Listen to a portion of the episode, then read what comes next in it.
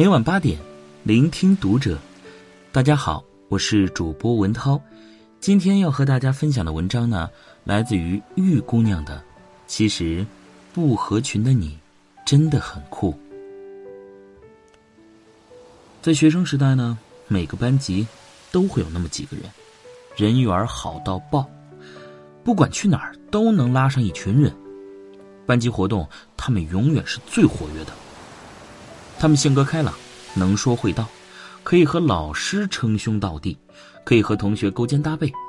酒桌上懂得说漂亮的敬酒词，活动上懂得如何活跃气氛。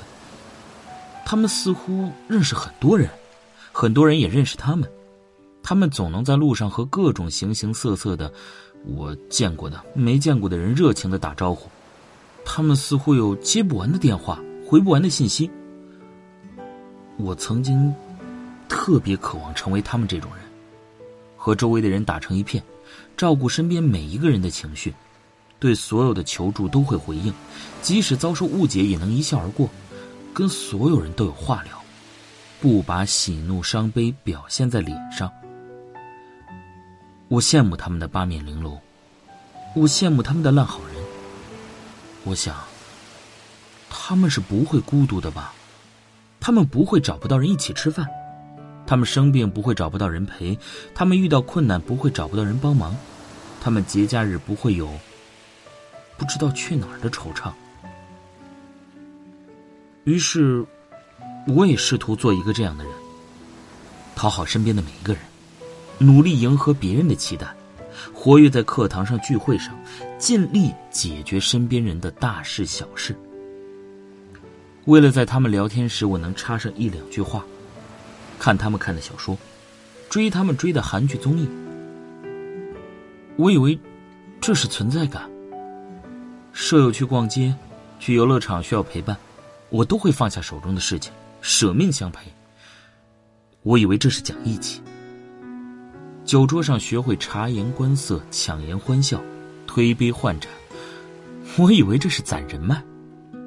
别人指着你的痛处短板打趣，只能尴尬的附和着，连生气的勇气都没有，因为怕别人说我开不起玩笑。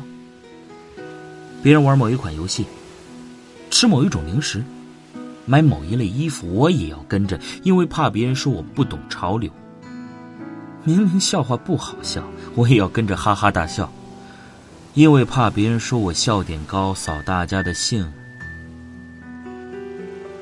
宁可牺牲自己，也要对他人友善，换来所谓的好人缘。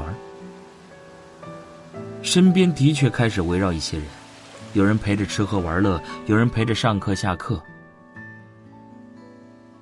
可是却没有一个能说心里话的。有些事藏在心里是莫大的委屈，话到嘴边又觉得无足挂齿，不值一提。每到夜深人静的时候，孤独感依然无孔不入。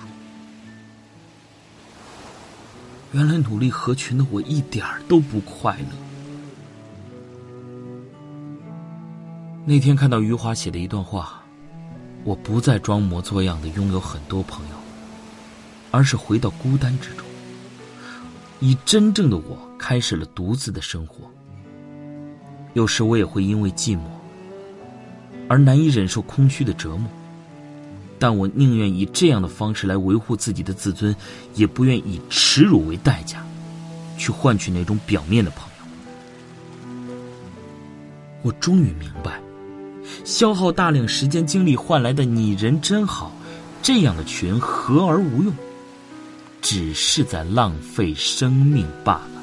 任何一段关系，都不应该是雪中送炭，而是锦上添花。人脉从来不是靠酒桌上的故意迎合、说大话而来的。志同道合的朋友都是吸引来的。丰富自己比取悦别人更重要。不要去追一匹马，用追马的时间种草，待到春暖花开时，就会有一匹骏马任你挑选。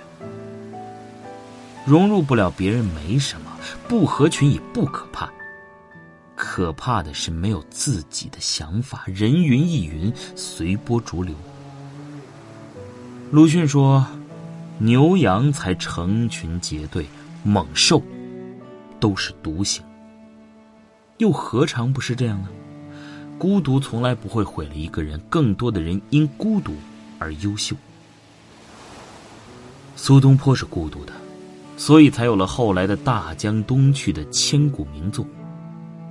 司马迁是孤独的，所以才有了“史家之绝唱，无韵之离骚”之称的《史记》。爱因斯坦是孤独的，所以才有了相对论的产生。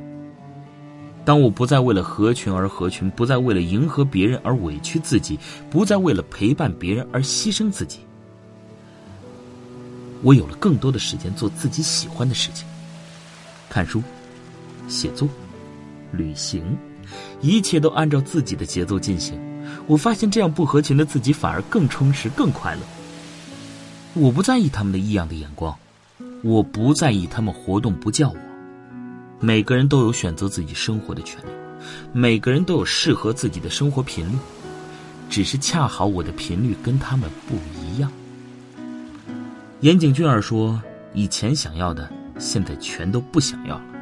要是三年前你问我想成为什么样的人，我一定不假思索的说，我想成为与所有人都能打成一片的人。”要是今天你再问我同一个题，我肯定说，我还是维持现在清高冷傲的现状就好了。这样没有人来打扰我，省掉了许多麻烦。唯一需要克服的，就是耐得住寂寞。我们都是孤独的行路人，与星辰作伴，与虫鸟相依。只有凭借自己的力量。走过一段又一段漆黑的路，度过一段又一段连自己都会被感动的日子，你才会拥有柳暗花明的豁达与乐观。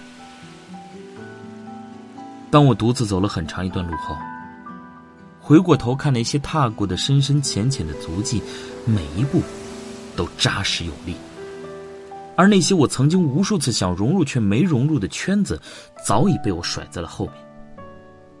迎接我的，是更好的自己，更大的舞台。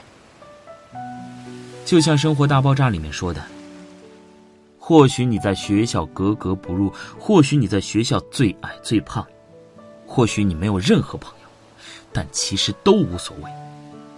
那些你独自一人度过的时间，比如组装电脑或者练习大提琴，会让你变得更加有趣。